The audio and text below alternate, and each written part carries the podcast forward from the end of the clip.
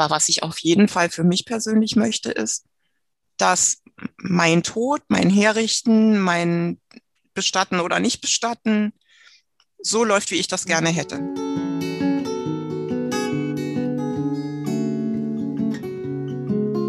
Wenn ich gehen muss, werde ich euch winken, allen, die mich suchen. Dort, wo ihr mich hört, dort werde ich rufen. Das Lebensende. Dein Podcast über das Lebensende. Ich bin Corinna und ich spreche über bedürfnisorientiert Sterben zulassen. Mein Ziel ist es, dass Sterben in Würde sein darf und wieder dahin rückt, wo es hingehört, in die Mitte der Gesellschaft. Wenn ich gehen muss, werde ich im Lachen sein, in Tränen und im Frieden. Dort, wo ihr mich fühlt, dort bin ich geblieben. Hallo und ganz herzlich willkommen zu einer neuen Episode meines Lebensende-Podcasts. Ich freue mich sehr, dass du wieder dabei bist. Und heute darf ich mich mit Christine unterhalten. Christine Kaiser. Sie ist ausgebildete Krankenschwester und fand im August 2015 einen Knoten in ihrer Brust. Heute steht Christine an dem Punkt in ihrem Leben, an dem sie sich ganz, ganz intensiv mit ihrem Sterben auseinandergesetzt hat und sich gemeinsam mit ihrem Mann darauf vorbereitet. Sie plant die letzten Tage, sie plant die letzten Stunden und sie plant auch die Zeit nach ihrem Tod. In dieser Episode erzählt sie uns von ihrer Bestattungsvorsorge, ein nach außen vielleicht ungewöhnlich scheinender Weg und für mich ein wundervoll selbstbestimmter, klarer und bewusster Weg, der sich tatsächlich stetig weiterentwickelt. Christina erzählt uns ganz offen darüber, wie sie sich ihren Sterbeweg und ihre Totenfürsorge wünscht und wir erfahren im Detail, was sie dafür alles vorbereitet und bedacht hat.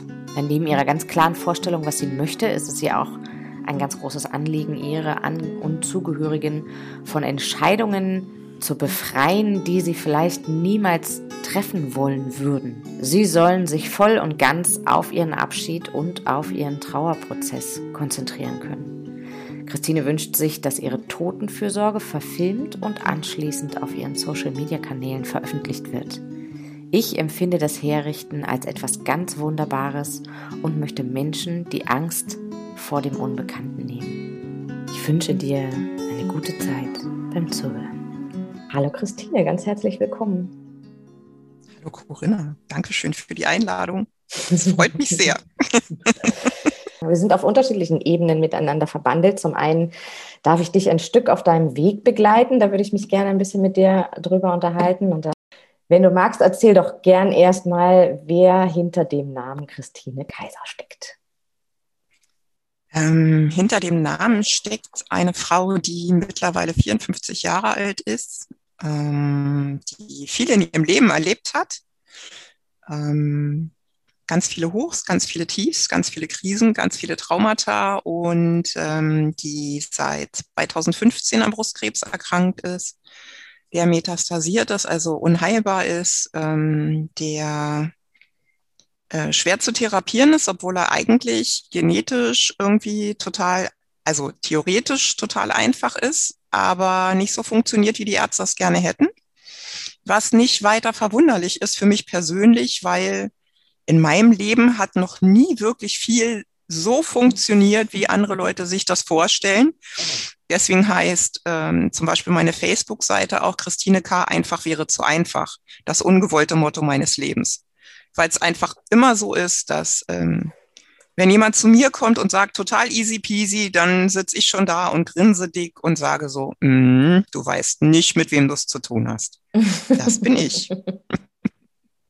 Was hat deine, deine Palliativkraft letztens zu dir gesagt? Wie hat sie ich bin komplex. Komplex, genau, ja. Genau, sie hat mir ein schönes neues Wort geschenkt, weil ich seit 54 Jahren in Kisten gesteckt werde, wie ich bin anstrengend, ich bin schwierig, ich bin laut, ich bin zu direkt, ich bin ganz viel zu. Also alle negativen Geschichten, die man so jemandem auf die Stirn drücken kann, das bin ich.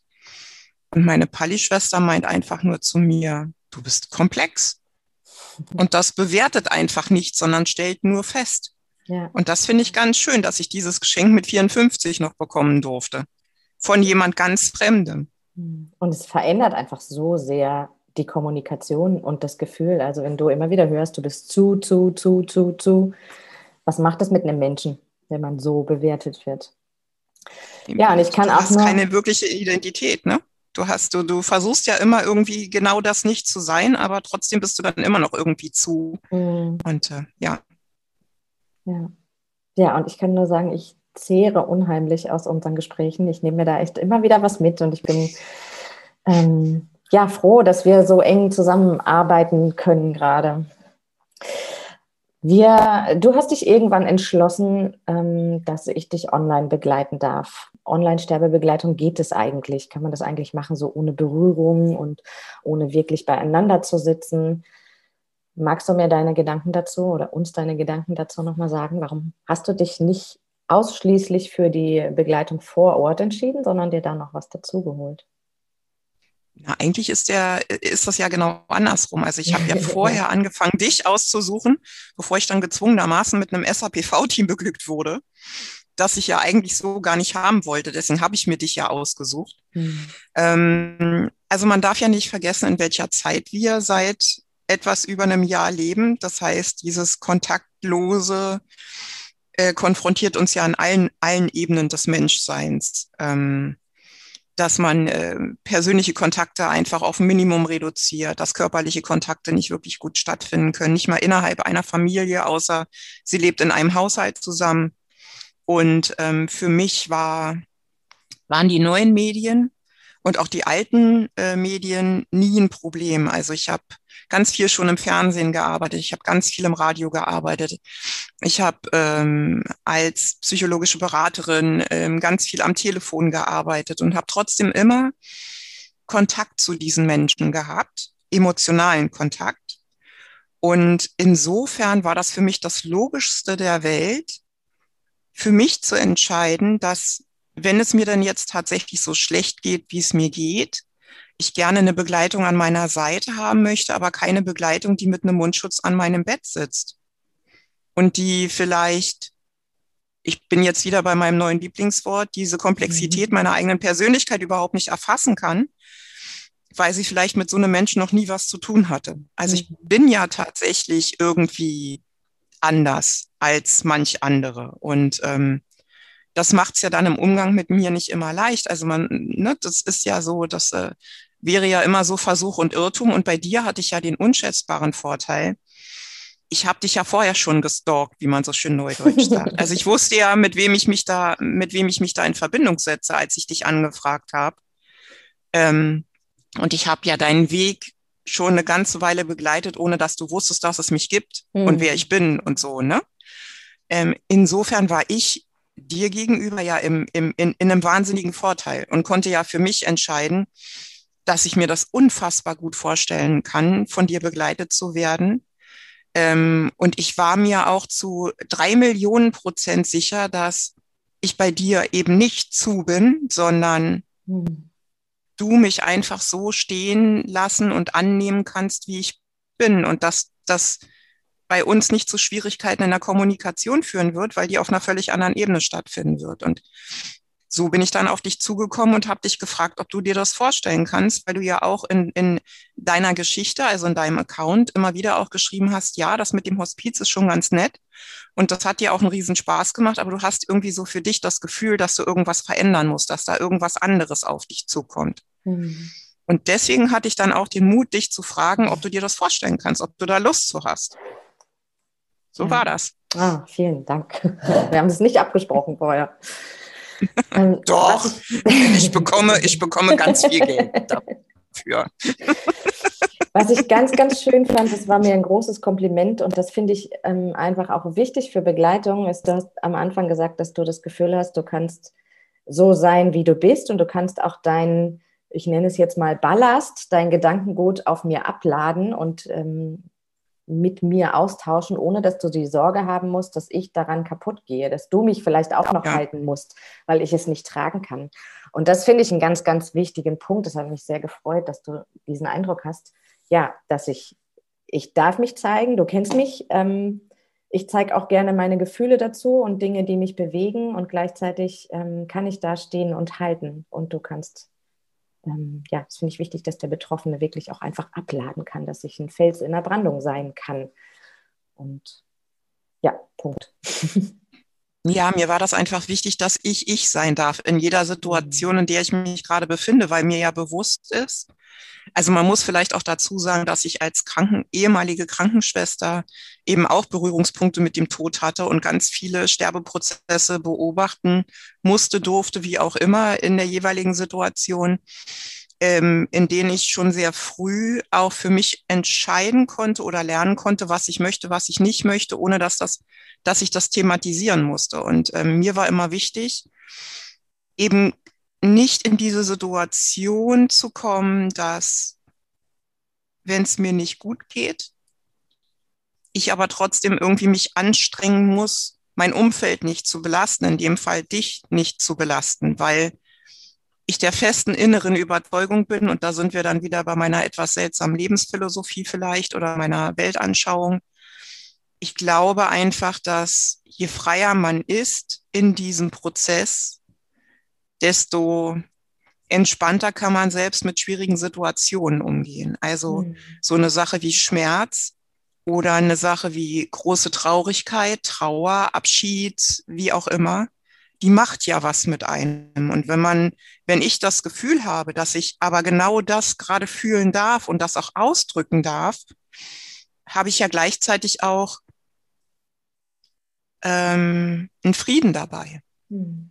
Also vielleicht sieht der nicht immer positiv aus, aber ähm, du kannst, also ich persönlich bin so jemand, ich ähm, bin ganz neu, das klingt total bescheuert, aber ich bin total neugierig auf diesen Prozess. Mhm. Ich finde gar. Weil das was ganz Neues sein wird. Ja. Ja, aber das, also äh, für viele klingt das ja schon so ein bisschen absurd. Ne? Da ist jemand, der 54 ist und weiß, dass er perspektivisch wahrscheinlich die nächsten zehn Jahre nicht überleben wird. Vermutlich, wenn es richtig doof läuft, nicht mal dieses Jahr. Und dieser Mensch sitzt da und behauptet einfach, er findet das spannend und er ist total aufgeregt und er freut sich irgendwie drauf. Aber ich bin halt so bekloppt. Also ich war schon immer neugierig, deswegen habe ich auch zehn Millionen verschiedene Sachen gelernt beruflich oder, oder, oder hobbytechnisch, die mich interessiert haben, einfach weil ich neugierig war. Und genauso ist das jetzt auch. Also ich habe so eine, wie so eine kindliche Neugierde, die, äh, dieses Entdecken, dass das spannend ist. Und ähm, deswegen brauche ich jemanden an meiner Seite, der mich dann gegebenenfalls auch ein Stück weit tragen kann und auch ermutigen kann, mich darauf einzulassen und der dann einfach genau weiß, warum das jetzt gerade so ist. Und wenn ich hilfesuchend um mich gucke, der mir die Frage dann vielleicht beantworten kann. Mhm. Darum geht's. Ja, yes, ich glaube, die, die Blicke sind manchmal oder auch das, das Hören dieser Worte ist manchmal recht einseitig. Und mir kommt gerade der Gedanke, dass bei all der Neugier ja trotzdem auch alles andere da ist. Ne? Trotzdem ist Natürlich. auch ähm, eine Traurigkeit da. Und ich weiß nicht, ob auch eine Angst davor da ist. Also es sind so Dinge, die nebeneinander stehen dürfen. Und trotzdem darfst du neugierig auf diesen Prozess blicken und dich vielleicht auch ein Stück weit darauf freuen, ähm, was da passiert, ja. Ja, also ich, ich für mich persönlich je, oder jeder von uns hat ganz normal Nervosität, Ängste, Unsicherheiten, wenn er auf irgendwas Neues zugeht, ob du einen neuen Job anfängst oder ähm, ob du ein neues Thema lernst sozusagen. Also du kommst ja immer wieder mit diesen Sachen in Berührung. Und das wird bei diesem Prozess mitnichten anders sein. Also es wird mhm. ganz genauso sein, dass ich unsicher bin. Äh, warum ist das jetzt gerade so? Warum fühlt sich das so an? Ähm, kann ich das gerade aushalten? Ähm, das macht mir jetzt aber Angst, wie sich das anfühlt. Ne? Das sind ganz normale, also da, da, bin ich mir sehr sicher, dass ich mit diesen Dingen in Kontakt komme. Umso wichtiger ist es ja, dass du das, also für mich, dass ich in dem Moment Menschen um mich rum habe, die ähm, das akzeptieren, dass das gerade so ist und mich nicht aufhalten und ähm, mir da nicht erzählen irgendwas von wegen, ja, ja, das wird schon wieder. Oder mhm. ähm, ne, also das sind ja so die Klassiker im menschlichen Verhalten dann aus der eigenen Angst heraus von Menschen, die um dich rum sind. Ähm, und das möchte ich alles nicht. Und deswegen bist du mir halt so wichtig, weil du auch so ein Stück weit der Übersetzer bist Und ich nenne dich ja immer meine Hebamme, weil das für mich ja ein ähnlicher Prozess ist. Das ist ja, also für mich persönlich in meiner Wahrnehmung ist das nichts anderes. Ja. Ähm, es ja. ist eine neue Welt, in die ich reingehe. Und ähm, ich kann nicht mehr zurückkommen und darüber berichten, aber ich kann mich zumindest so gut, wie es geht, darauf vorbereiten. Ja, und das, ähm, was du vorhin gesagt hast, finde ich einen ganz wichtigen Punkt. Also A, bist du unglaublich gut vorbereitet und hast, machst dir Gedanken darum, was passieren könnte, wo kann der Weg hingehen. Und jetzt fange ich jetzt schon mal an, mir ähm, Menschen an meine Seite zu holen und mir ein Netzwerk zu schaffen, um dann für diesen Fall darauf vorbereitet zu sein, um dann zu wissen, auf wen ich zurückgreifen kann. Und eben dieses Bewusstsein von, ich kann Ängste und Schmerz, ich rede jetzt vom emotionalen Schmerz und eine Traurigkeit und einen Zweifel, ich kann das nicht wegmachen. Das ist häufig der Versuch, ne? Wir sehen da was und dann wollen wir die Menschen davon erlösen. Nee, es geht nicht. Das gehört zu den Menschen und das hat auch seinen Sinn, dass das da ist. Ich kann aber einen Weg finden, also du in diesem Falle, ähm, mit dem umzugehen. Und das, ja, das machst du ziemlich intensiv, finde ich. Ähm, ich würde gerne ein bisschen auf deine Bestattungsvorsorge zu sprechen kommen. Und zwar ähm, hattest du ein Telefonat mit einem Bestatter. Du hast dich dazu entschlossen, den schon mal zu kontaktieren, bevor du tot bist, natürlich. Sonst könntest du das nicht mehr selber tun. Ähm, und das ist auch was, was relativ selten ist, dass die Bestatter tatsächlich mit äh, den Menschen noch lebend in Kontakt kommen. Ähm, ja, magst du davon erzählen? Von, von was hast du den gefragt? Was hast du vorbereitet? Also zuerst habe ich mal in meiner Umgebung geguckt, wen es denn hier so gibt. Das ist ja das allererste, ne? weil das wäre ja schon gut, wenn ich nicht äh, jemanden aus Berlin anreisen lassen würde, um mich dann irgendwann mal zurechtzumachen, abzuholen, was auch immer. Das macht ja wenig Sinn. Äh, ich wohne in Norddeutschland und also habe mich damit beschäftigt, wen es hier so gibt und habe mich auch umgehört und habe ja dann von dir auch so ein paar Sachen gehört ähm, und hatte mich ja im Sommer auch schon angefangen, um meine Bestattung zu kümmern. Und ähm, bin da mit denen auch schon mal konfrontiert worden in der E-Mail von äh, jemandem. Und habe die dann angerufen und ähm, habe dann einen Telefontermin mit dem guten Mann vereinbart, damit wir mal Zeit haben, uns über diese bestimmten Dinge äh, zu unterhalten. Und ähm, habe von Anfang an ganz klar kommuniziert, dass ich, glaube ich, schon einen ziemlich guten Plan in der Tasche habe mhm. und ihm einfach von diesem Plan erzählen möchte und von ihm wissen möchte, ob er bereit ist, willens ist, in der Lage ist, rein technisch, rein zeittechnisch, wie auch immer, ähm, diesen Plan mit mir gemeinsam dann umzusetzen, weil ich ihm auch ganz klar gesagt habe, dass es mir wichtig ist, dass es keine offenen Fragen gibt, die er meinen Angehörigen, Zugehörigen, zukünftigen Hinterbliebenen, wie auch immer, stellen muss.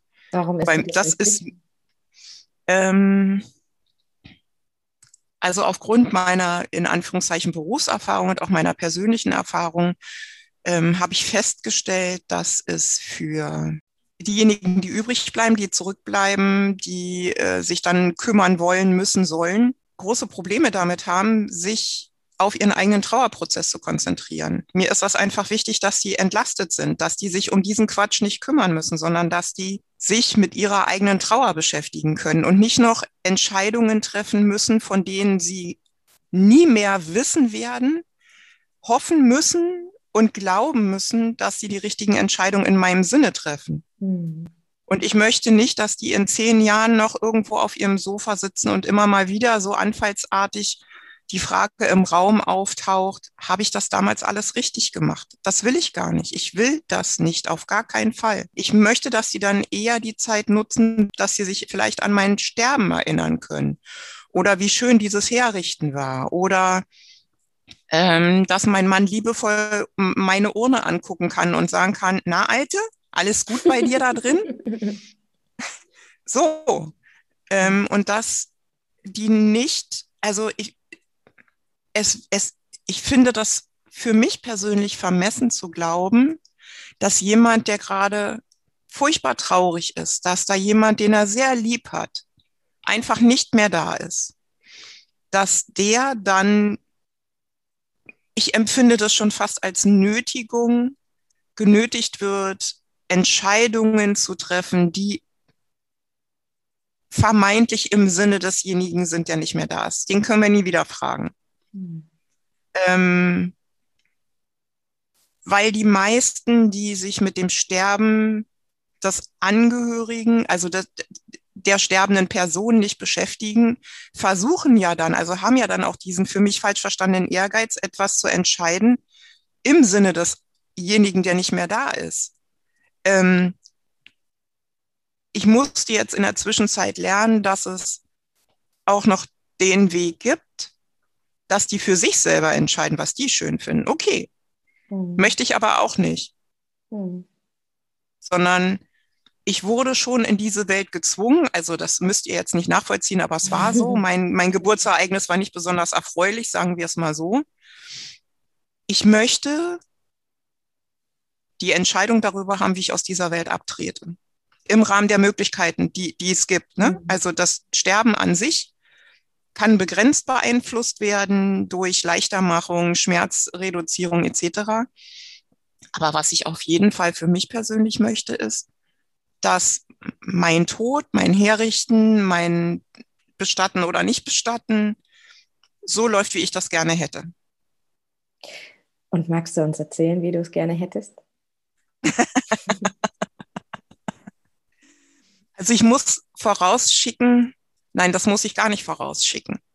Ähm, ja, also ich äh, habe mir überlegt, dass ähm, ich gerne zu Hause sterben möchte, weil ich ja, wie gesagt, an Krebs erkrankt bin und das in meinen Augen für mich persönlich keinen Sinn macht, dass wenn es mir ganz schlecht geht, ich irgendwie in ein Krankenhaus verschifft werde, weil die können mir sowieso nicht helfen, außer dass ich da in irgendein Zimmer gerollt werde, wo ich dann auch noch alleine sein werde wahrscheinlich. Ähm, und zu Corona-Zeiten können mich eh nur begrenzt Menschen besuchen und das möchte ich dann auch nicht, weil mit dem Besuchen, das ist auch so eine Geschichte. Ne, zu, möglichst zu festen Uhrzeiten, an festgelegten Tagen oder sonst irgendwas, ist alles nicht so meins. Ich möchte zu Hause bleiben, in meinem Bett, in meiner Umgebung, mit den Gerüchen und den Geräuschen, die ich kenne. Ähm, ich hoffe sehr, dass mein Mann dabei sein wird. Ähm, ich hoffe sehr, dass äh, die von mir eingeladene Freundin dabei sein wird, äh, so sie dann freigestellt wird von ihrem Arbeitgeber. Ähm, und möglicherweise kommt auch noch ein Freund dazu, der mein ehemaliger Psychotherapeut war oder ist, ehemaliger Psychotherapeut ist. genau. Ähm, diese drei Menschen sind mir unfassbar wichtig und die hätte ich gerne dabei. Ähm, und ähm, wenn ich es dann irgendwie geschafft habe, mich meines quasi äh, Körpers zu entledigen, dann möchte ich gerne, dass eben besagter Bestatter hierher kommt, um mich äh, zurechtzumachen, sodass ich zu Hause bleiben kann ähm, für die Zeit, die möglich ist, ähm, sodass eben genau diese drei Menschen die Gelegenheit haben, sich so lange von mir zu verabschieden, wie sie das für, für sich brauchen, wie sie das für sich möchten. Ähm, also da haben sie eine Wahl. Die, die Tür lasse ich mhm. offen. Wenn alle drei der Meinung sind, sie möchten mich nach drei Stunden loswerden, dann sollen sie mich nach drei Stunden loswerden. ähm, das ist total okay.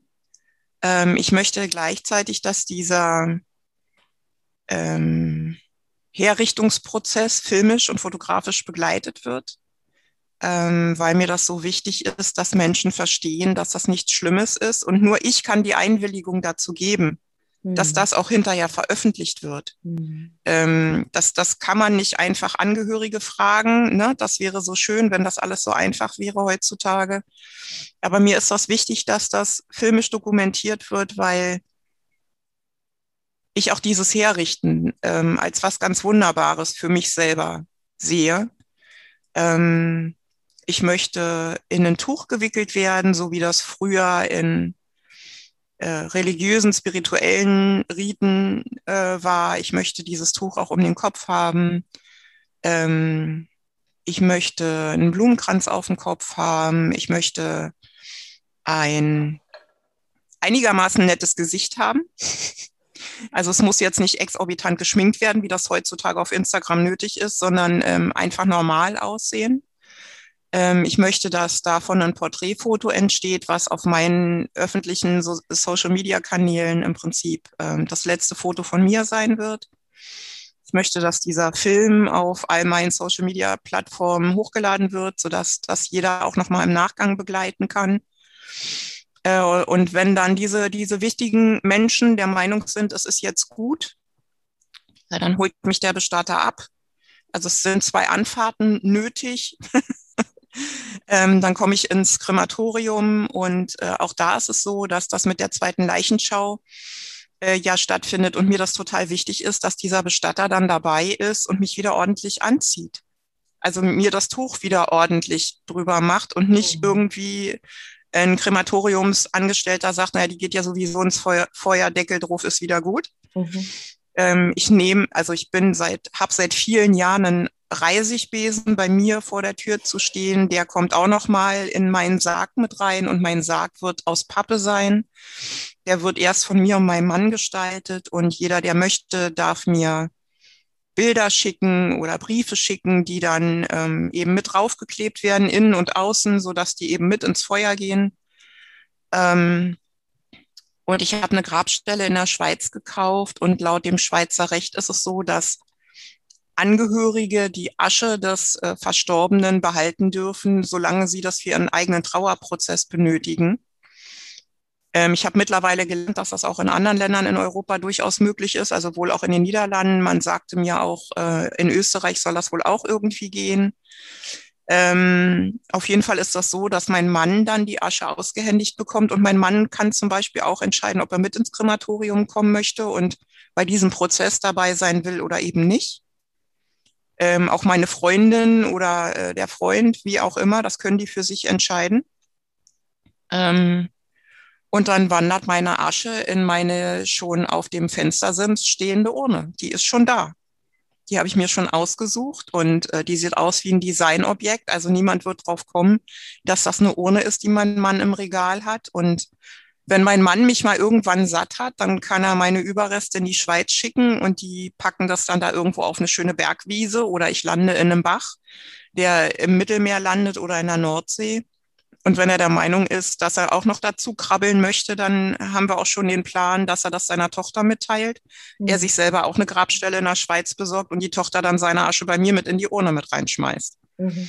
Also auch das ist ja ähm, eine schöne Idee und ähm, ja, damit bin ich irgendwie ganz fein. Wow. Und das Lustige ist, ähm, als ich mit dem Bestatter telefoniert hatte und ihm das alles so erzählt habe, fiel ihm sofort jemand ein, der äh, von dem er glaubt, dass diese filmische Begleitung durch diese Person gemacht werden könnte. Und ähm, wie das Leben das so möchte, ist das seine Frau, die selber an Brustkrebs erkrankt war, gesundet ist, die Grafikerin ist, Comiczeichnerin ist und die spontan sofort Ja gerufen hat, dass sie das machen möchte. Und das finde ich ganz großartig, sagte sie mhm. auch. Also ähm, sie, sie findet das, also dadurch, dass sie mit einem Bestatter verheiratet ist und dieser, dieser Mann sie ja auch durch ihre eigene Krebserkrankung begleitet hat und ähm, hat sie da auch eine tiefe Ruhe für sich gefunden, weil die Prognose erst nicht so gut war und dann stellte sich hinterher raus, Irrtum vom Amt, sie werden doch gesund. Fehldiagnose. Ähm, aber sie hat diese Zeit tatsächlich mit ihrem Mann nutzen können, um über ganz viele Dinge zu sprechen. Mhm. Und deswegen bin ich ihr mit meinem Wunsch vielleicht auch einfach näher, als wäre das jetzt irgendjemand, der mhm. das filmisch begleiten möchte. Mhm.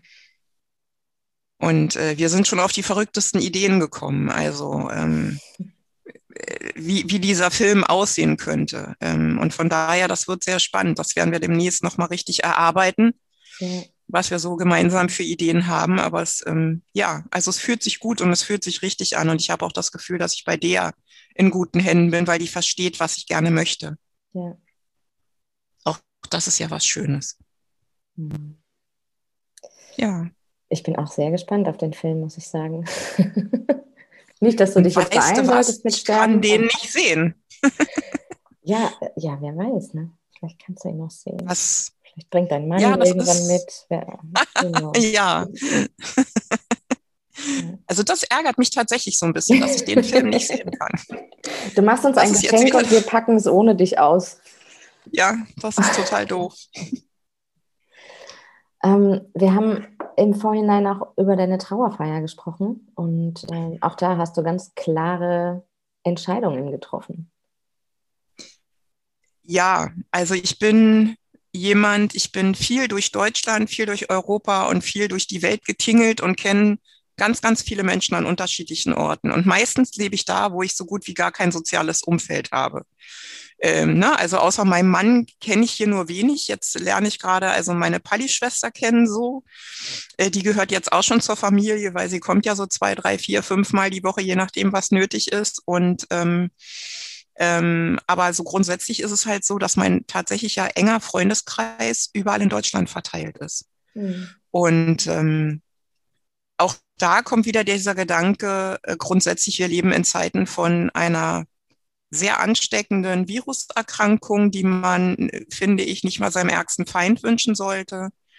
Auf der anderen Seite ist es so, dass ich mich schon immer schwer getan habe mit dieser Idee, äh, Leute einzuberufen aus einer Entfernung, äh, die fast schon an Unmenschlichkeit grenzt. Also für mich persönlich macht das halt keinen Sinn, um es mal sehr plastisch auszudrücken, wenn jemand 700 Kilometer entfernt von mir wohnt Mhm. Äh, und ich bin verstorben, dass der dann hierher kommt, um dumme Mettbrötchen und schlechten Kaffee, also dumme Mettbrötchen zu essen und schlechten Kaffee zu trinken.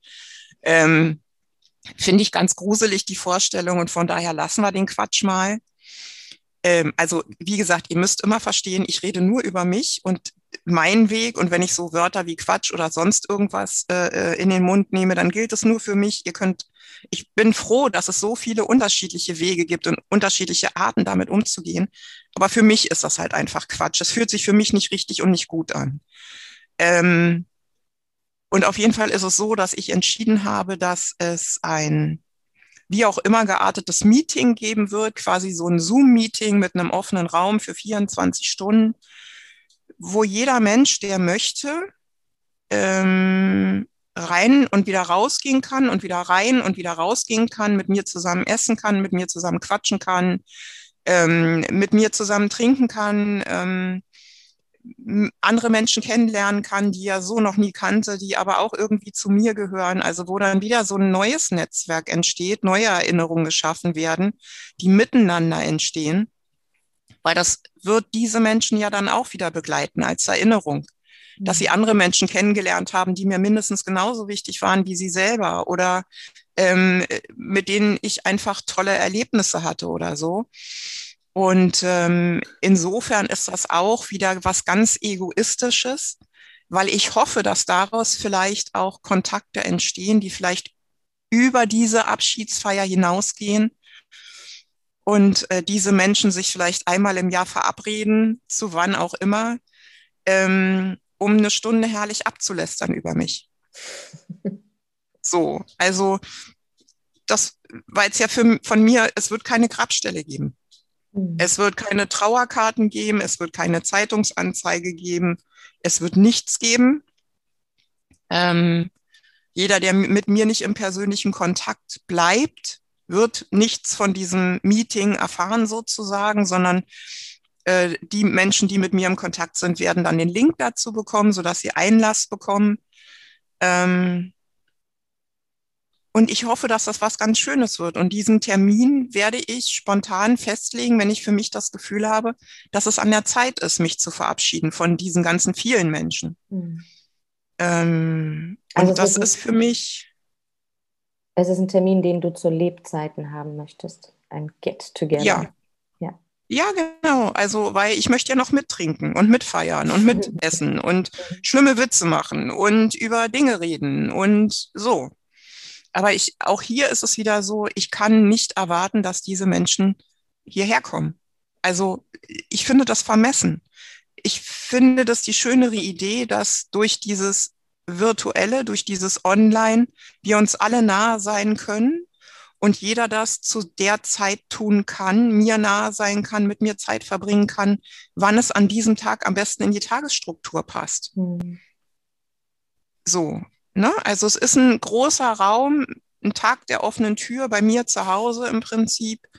Ähm, jeder darf dabei sein, aber jeder darf auch kommen und gehen, wie er möchte. Und weißt du, wie das so für deinen Mann ist? Mit dem hast du das ja sicher auch besprochen. Ja, ich habe das, ich habe das alles mit ihm besprochen und er fand die Idee total lustig. Und dann sagte er, das ist wieder typisch du. Das ist so typisch du. Ähm, mach mal, wenn du denkst, dass das so richtig ist, mach das mal, weil das ist ja deine Sache. Also da hänge ich mich auch nicht rein. Äh, das werde ich dir nicht ausreden. Und ähm, ja, äh, ich sage, naja, ab und zu musst du schon mal mit vor die Kamera, damit die Leute wissen, dass ich noch da bin vielleicht oder so. Wenn ich jetzt gerade eingeschlafen bin, musst du, musst du da mal kurz die Moderation übernehmen oder so. Wer weiß, wie es mir geht, weil also ich gehe einfach davon aus, dass das zeitnah vor sozusagen meinem Rückzug sein wird. Ne? Also ich mhm. werde nicht morgen in dem Zustand, in dem ich mich jetzt befinde, wenn es mir morgen so geht, wie es mir heute geht, wird morgen diese Feier nicht stattfinden, sondern ich werde tatsächlich warten, bis das an so einem Punkt ist, wo ich das Gefühl habe, und jetzt fängt es an, jetzt geht der Weg los. Mhm. Ja, und ich finde es, ich finde es so eine schöne Idee und es ist so umfassend. Also du gibst den Menschen draußen die Möglichkeit, sich zu verabschieden, hast irgendwie gerade auch eine Alternative zu der aktuellen Situation mit der Pandemie gefunden. Dein Mann ist mit im Boot, der ist gut damit. Und gleichzeitig gibst du auch dir die Möglichkeit, dich zu verabschieden, weil alle Menschen, die da in diesen Raum reintreten, die siehst du ja auch noch und du kannst dann auch noch mal Tschüss sagen, ohne dass es dich vielleicht so belastet, als wären die jetzt alle an deinem Bett. Ja, also ich merke ja schon alleine, ähm, was dieses ewige SAPV-Team mit mir macht. Ne? Also natürlich ist das wunderbar, wenn die Sarah hier ist und ich genieße das auch ganz toll. Und ich muss sagen, ich habe nie damit gerechnet, dass ich, dass mich ein SAPV-Team so dermaßen entlasten kann und vor allen Dingen auch mein Mann. Mhm. Dass der einfach die Freiheit mal hat, für eine Stunde vor die Tür zu gehen und einfach mal nur er zu sein, ohne sich Sorgen um mich machen zu müssen. Ähm, weil er einfach weiß, dass ich in guten Händen bin, dass mir nichts passieren kann, was mir nicht passieren sollte. Ähm, das ist großartig und von daher ein Loblied und Hochgesang auf SAPV-Leute und diese, diese Einrichtung, diese, diese Möglichkeit, das überhaupt zu nutzen und auch bezahlt zu bekommen. Also, dass man sich das nicht selber auch noch irgendwie aus den Rippen schneiden muss, sondern dass die Krankenkassen das bezahlen. Auch wenn die Idee an sich für mich persönlich noch nicht bis zu Ende gedacht ist, aber ähm, ne, also es tun sich einfach immer noch Versorgungslücken auf in verschiedenen Bereichen, für mich persönlich, wie ich das wahrnehme. Ähm, aber es ist großartig. So wie es jetzt ist, ist es für mich okay. Es ist total okay, einfach weil jemand da ist und ich auch jederzeit jemanden anrufen kann und fragen kann, hey, muss ich hier jetzt irgendwie was machen? Was denkst du? Magst du vorbeikommen? Magst du mal gucken? Ich bin mir jetzt unsicher. Also ich habe selber noch jemanden im Rücken, weil ich glaube, das müssen wir auch noch erzählen.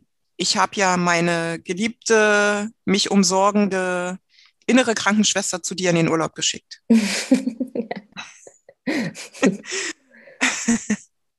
Und ähm, insofern ähm, ist das schon gut, dass da jetzt von außen eine Krankenschwester einfach auf die Situation drauf guckt. Mal ab, unabhängig von dir, eine, die mich körperlich inspizieren kann, ohne ähm, erst durch die Kamera gucken zu müssen. Ne? Mhm. Ähm, und von daher ist das, ähm, das großartig. Also ich wollte das ja eigentlich nicht, aber ich finde das genau richtig. Und ich bin meiner Hausärztin da sehr dankbar, dass die einfach den Antrag gestellt hat und gesagt hat, so Frau Kaiser, und jetzt mal Schluss hier mit den Faxen. Mhm.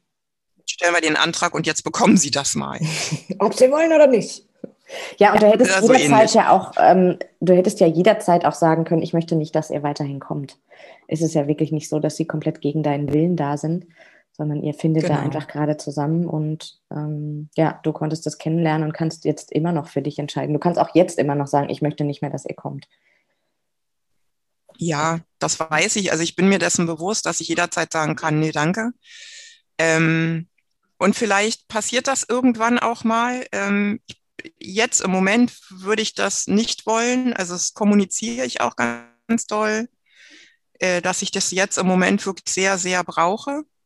Ähm, und ähm, aber nichtsdestotrotz ist es halt einfach so, dass es wahnsinnig anstrengend ist. Ne? Mhm. Also weil mal abgesehen von den ganzen anderen Terminen, die man so im, im Tagesverlauf hat. Also ich habe dienstags immer Psychotherapie, ich habe dreimal in der Woche Physiotherapie, ähm, ich muss alle 14 Tage zum Blut abnehmen, ich ähm, also das ist ja nur Medizin. Da geht's ja nur um Medizin. Da geht's ja noch nicht darum, dass mir einmal fünf Minuten richtig gut gegangen ist und ich irgendwas Schönes für mich gemacht habe, in Anführungszeichen. Klar ist die Physiotherapie gut für mich und klar ist die Psychotherapie gut für mich. Aber das ist ja alles so dieses, es ist kein wirkliches Highlight, weißt du? Also es mhm. ist was anderes, als ob du ein Eis essen gehst, einen Kaffee trinken gehst oder mhm. zum Friseur gehst. Mhm. So. Ähm, und ich weiß, das ist Jammern auf ganz hohem Niveau. Ähm, aber nichtsdestotrotz bin ich halt gefühlt rund um die Uhr mit meiner Gesundheit beschäftigt und das nervt mich einfach manchmal total. Also ich, manchmal wäre ich einfach total gerne ein gesunder Mensch. Und ich finde, weil du auch gerade sagst, das ist Jammern auf hohem Niveau, also es braucht in, in gar keine Richtung irgendeine Form von Entschuldigung oder von Rechtfertigung. Es ist dein Leben und du bist es wert und du gestaltest gerade dein Lebensende. Und selbst wenn du das nicht tun würdest, ne, aber du hast einfach nicht mehr 20 Jahre. Und dann ist es verdammt nochmal dein gutes Recht, das dir so richtig gut gehen zu lassen, soweit wie du das kannst. Ja. Ja. Und nichtsdestotrotz, manchmal nervt es einfach. Ähm, deswegen versuche ich halt, so viel wie möglich vorauszuplanen und abzusichern, sodass genau das nicht dann mit den Menschen passiert, die an meinem Bett sitzen. Mhm dass die genau in solche Situationen nicht kommen, sondern einfach bei sich sein können. Mit sich, alle drei zusammen, jeder für sich, getrennt in unterschiedlichen Räumen. Einer ist hier, keiner ist hier, ne? Also, so dass die ihr Leben gestalten können. Deswegen ist mir das so wichtig. Weil ich an meinem Leib immer wieder erfahre, wie, wie, wie schwierig das sein kann, wenn da plötzlich so, so Dinge aus heiterem Himmel passieren, obwohl du gerade auf was ganz anderes eingestellt bist. Hm. Und du hast auch mal gesagt, ähm, dass je mehr du dich mit dem Sterben und dem Tod auseinandersetzt, umso mehr entdeckst du zum einen die Heilkraft darin in dieser Auseinandersetzung und umso mehr Zeit bleibt dir vor allem auch zu leben. Ne? Äh, wenn man jetzt nur dieses Gespräch anhört, ohne dich ähm, intensiver zu kennen, dann macht es den Eindruck, als würdest du 24-7 dich mit Sterben und Tod auseinandersetzen. und das mag ja nach außen irgendwie ziemlich schrecklich wirken. Ähm, ja, aber es ist genau das, was du jetzt sagst. Es verschafft mir Zeit und es verschafft mir Qualität und es verschafft mir gute Momente. Und deswegen plane ich und deswegen plane ich auch für meine Zugehörigen. Also ähm, ich kann das ja sogar wissenschaftlich nachweisen, dass das so ist, dass es mir gut tut, weil meine Blutwerte werden jedes Mal besser. Je mehr ich mich mit diesen ganzen Dingen auseinandersetze und je mehr frei, also Freiraum ich mir schaffe, weil das im Prinzip in Sack und Tü Tüten ist, ähm, je mehr ich organisiert habe, je mehr ich Häkchen hintersetzen kann, äh, desto mehr Ruhe habe ich, desto mehr also desto entspannter kann ich sein, desto gesünder werde ich aber auch. Mhm. Also stabiler in mir drin. Mhm. Ähm, und ähm, es ist wirklich so, dass das für mich eine riesengroße Freiheit ist. Ja. Und ich kann mich noch an unseren Anfang erinnern, als wir, als du mich angefragt hast wir das erste Mal gesprochen haben und du dann sagtest, ähm, naja, komm, dann steigen wir intensiv ein, wenn ich dann wirklich auch so ein richtiger Fall bin, glaube ich, hast du gesagt. ja. Und dann dachte ich sofort, ja, ab wann bist du denn ein richtiger Fall? Also es gibt gerade so viele ähm, Dinge, die du gerne noch für dich geklärt haben möchtest und über die du nachdenken möchtest, was du regeln und organisieren möchtest. Wenn wir zwei Wochen vorm Ende anfangen, dann bleibt die Zeit dafür einfach nicht mehr. Und äh, ja, du, du bist dieser Fall, dieser Mensch, diese Christine, die es ähm, wert ist, sofort darüber nachzudenken und sich sofort damit auseinanderzusetzen. Und dann ist vor allen Dingen auch ähm, niemand in Not, in Anführungsstrichen. Ne? Weder du bist in der Zeitnot, noch dein Mann ist in der Not, sondern es kann wirklich in Ruhe gemacht werden. Und mir ist es so wichtig, dass das einfach auch Themen sind, dass alles, was du uns jetzt über deine Bestattung und über deine Wünsche erzählt hast, das ist ja nicht ähm, ich setze mich heute Vormittag mal hin und schreibe da zwei Stunden was auf und dann bin ich damit fertig. Das ist ja ein Prozess, der seine Zeit dauert, der emotional ist, der auch nochmal ein Hinterfragen braucht, dann darüber nachdenken. Das macht man nicht mal so eben. Und da ja. macht es einfach so viel Sinn, zeitnah daran zu gehen und sich das anzusehen. Und auch wenn man keine lebenslimitierende Diagnose hat, meines Erachtens, macht es so viel Sinn, sich damit auseinanderzusetzen, ja. um sein Leben anders leben zu können. Ja, und das ist ja tatsächlich, ähm, das ist ja so, so, so ein Prozess, durch den du gehst. So, also so wie sich deine Persönlichkeit entwickelt, so verändern sich ja möglicherweise auch deine Wünsche, wie du sterben möchtest oder mhm. bestattet werden möchtest oder so. Also es ist ja nicht in Stein gemeißelt, sondern das ist ja genauso wie mit einer Patientenverfügung. Ähm, die ist ja jederzeit änderbar, umstrukturierbar. Zusätze können da rein, da können Sachen wieder raus. Ach nee, das möchte ich doch anders. Oder, ne, also das ist ja alles Leben. Im Prinzip ist es nichts anderes als Leben. Und so schlau wie wir alle sind, so wenig bereit sind wir zu tolerieren, dass das Sterben und der Tod zum Leben dazugehört. Und das finde ich ganz gruselig, weil, also ich bin als Kind schon mit dem Tod konfrontiert worden von zwei Menschen, die mir sehr wichtig waren. Und äh, nichtsdestotrotz ist es einfach so, dass ich den Tod nicht als irgendwas Schlimmes empfinde, sondern das passiert dann eben einfach. Und mein Standardspruch ist immer, nichts steht so fest im Leben, wie dass wir alle sterben werden. Ja. Mit dem Tag unserer Geburt ist das in Stein gemeißelt. Alles andere entwickelt sich. Und wenn, das sage ich ja auch immer wieder, und das findest du ja auch immer so lustig, wenn ich das sage, ich, wenn ich in mein Leben reingucke, was ich denn schon alles in meinem Leben organisiert und geplant und weiß der Geier was habe. Ne? Also im üblichen, üblicherweise ist es in Deutschland so, du bist heute im Urlaub und planst dann aber schon den nächsten Sommerurlaub im nächsten Jahr, weil Frühbucherrabatte und sowas alles. Ne? Also da kümmert man sich dann ein Jahr vorher drum, wo man in den Urlaub fliegt, wohin man in den Urlaub fliegt. Ähm, Geburtstagsfeiern gerade wenn es so große Geburtstage sind, so Nuller oder so, die werden schon fünf Jahre im Voraus geplant. Hochzeiten. Ähm, Hochzeiten, Geburt. Also rein biologisch ist es so, wir haben 40 Wochen zur Verfügung, uns vorzubereiten. Es gibt auch da Menschen, die schon Jahre vorher mhm. eine Geburt einplanen. Wir planen, schwanger zu werden. Was ich noch nie in irgendeiner Frauenzeitschrift gelesen habe, ist, wir planen meine Beerdigung. Mhm. Wir planen mein Sterben. Das ist nicht der Lifestyle. Warum eigentlich nicht? Ja, weil wir ja alle so knackig gesund sind und so toll leben und so perfekt sind. Aber bei aller Perfektion vergessen wir immer, dass wir irgendwann auch mal den Hintern zusammenkneifen und von dieser Welt abtreten und hinterlassen so viele Sachen den Menschen, die sich dann hinterher drum kümmern müssen. Also sei es Datenmüll, sei es irgendwas, ähm, Sachen, die wir nicht ordentlich strukturiert haben, etc. Ähm, ich finde das ganz schwierig. Und von daher, ja, also bei dem ersten Gespräch, was wir so hatten, so nach dem Motto, naja, bin ich dann eigentlich schon feil genug, um dass wir uns miteinander beschäftigen? Oder mal fangen wir mal so in drei Monaten vielleicht an, weil zu dem Zeitpunkt ging es mir ja körperlich wirklich richtig schlecht. Ähm, da waren auch meine Blutwerte ganz schlecht und so. Und ähm, also ich hatte auch viele Ängste, weil einfach viele Dinge aus dem Ruder gelaufen sind. Äh, da war es dann tatsächlich so, ist das was, womit ich mich jetzt beschäftigen sollte oder worüber reden wir jetzt eigentlich? Ich bin ja noch gar nicht tot oder ne, das Sterben hat ja noch gar nicht angefangen, so nach dem Motto. Wo mir dann selber hinterher klar wurde, also in deiner Logik ist da echt ein Fehler drin. Du hast gerade die falsche Brille auf irgendwie.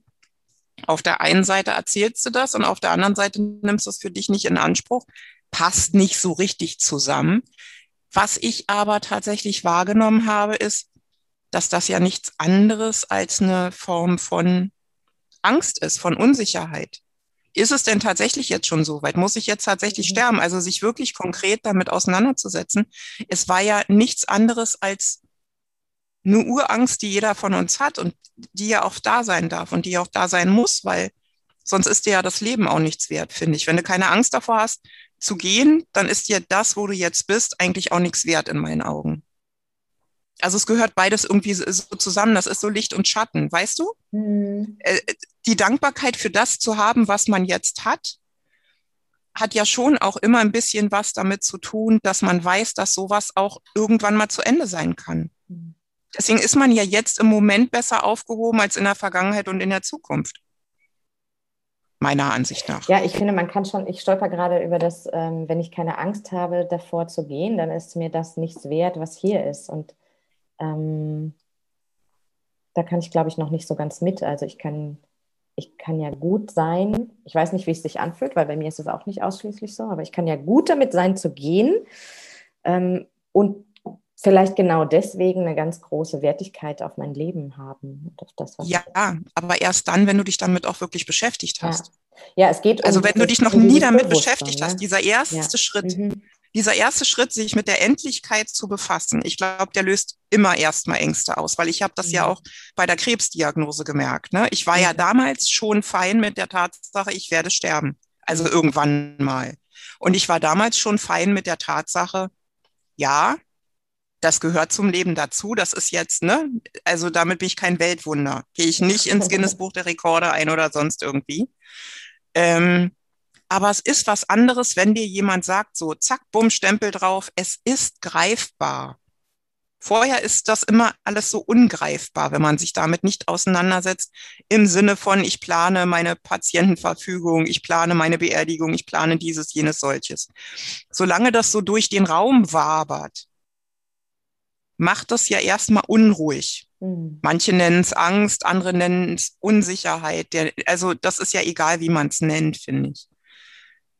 Das hört aber auf in dem Moment, wo du anfängst, dich damit zu beschäftigen. Dann, dann hört das auf mit dieser Angst. Manch, also es ist ein Prozess. Bei dem einen dauert er länger, bei dem anderen geht es schneller, weil es einfach eine Tatsache ist und gut.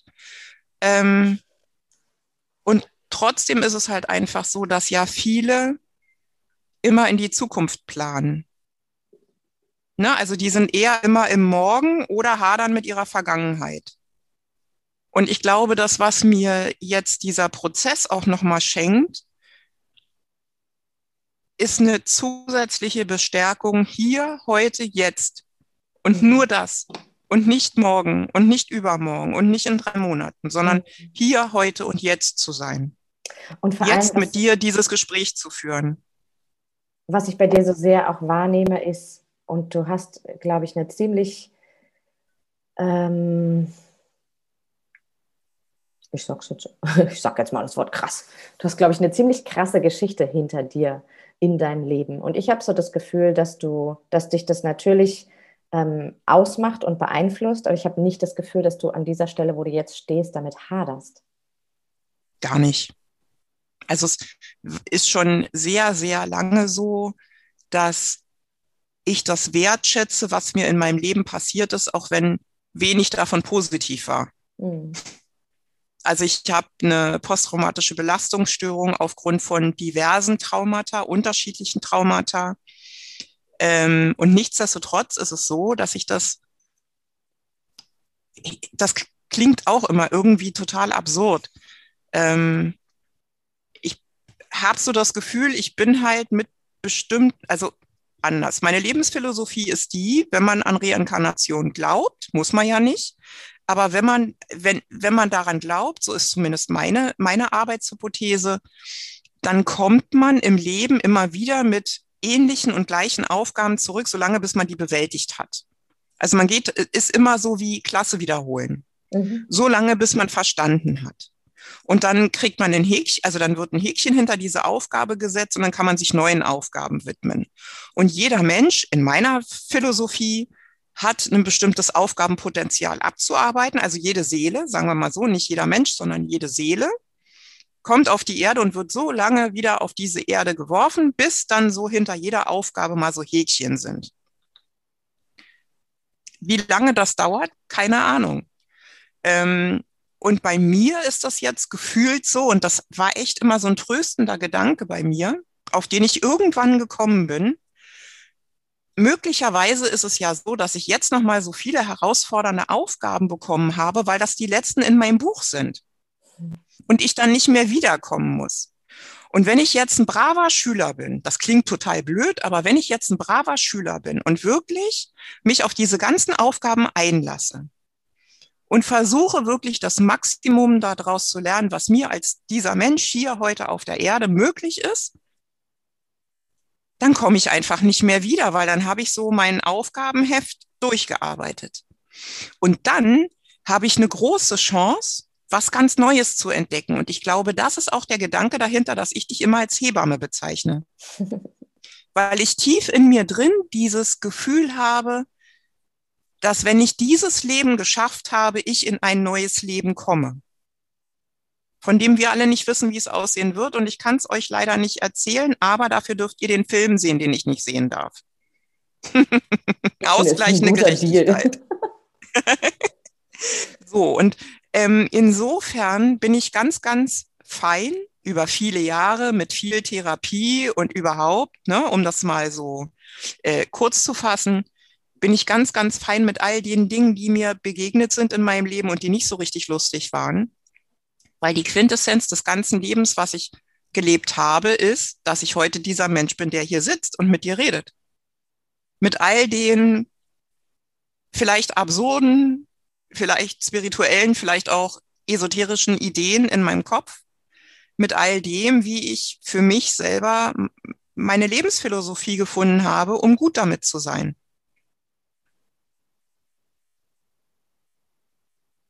Und so bin ich auch fein mit dem Krebs.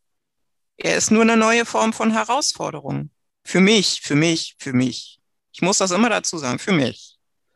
Und deswegen, ja, es hat mich schockiert, dass ich jetzt plötzlich diesen Stempel bekommen habe, aber ich wusste auch immer, dass ich irgendwann Krebs bekommen werde weil das die logische Folge meines Lebens und dieser ganzen Traumata ist. Es ist für mich die logische Folge. Das muss für euch alle gar keinen Sinn machen. Ähm, ne? Aber für mich macht das einen Sinn. Für mich fühlt es sich richtig an. Für mich ist das gut so. Für mich ist das einfach die schlüssige Logik aus all dem, was mir in meinem Leben passiert ist. Ich würde das gerne als Schlusswort nehmen. Danke dir sehr für deine Zeit und auch sehr dafür, dass du nochmal erzählt hast. Und ähm, ja, dass du vor allem so, so viel Offenheit da reinpackst und deine Geschichte nach draußen gibst. Und ich denke, ich bin ziemlich überzeugt davon, dass viele andere Menschen sich das sehr, sehr gerne anhören, deine Gedanken mitnehmen und sich ein Stück tragen lassen. Dankeschön. Das würde mich sehr freuen. Vielen Dank. Meine liebe Christine, jetzt habe ich unsere Episode beim Schneiden ein zweites Mal angehört und habe mich noch ein zweites Mal auch sehr bewegen lassen und die Gedanken, die ich gerade im Kopf habe, sind, ich werde dir dein Video nachschicken und sonst bringe ich es vielleicht einfach selber irgendwann hoch. Ich danke dir von Herzen, dass ich dich ein Stück auf deinem Weg begleiten darf und ich danke dir von Herzen, dass du so bist, wie du bist, dass du dich genau so zeigst und dich anderen Menschen genau so zumutest, dich verschenkst. Und an dich da draußen, der, die du uns zugehört hast, ich würde mich sehr freuen, wenn wir uns in zwei Wochen zum nächsten Lebensende hier wieder hören.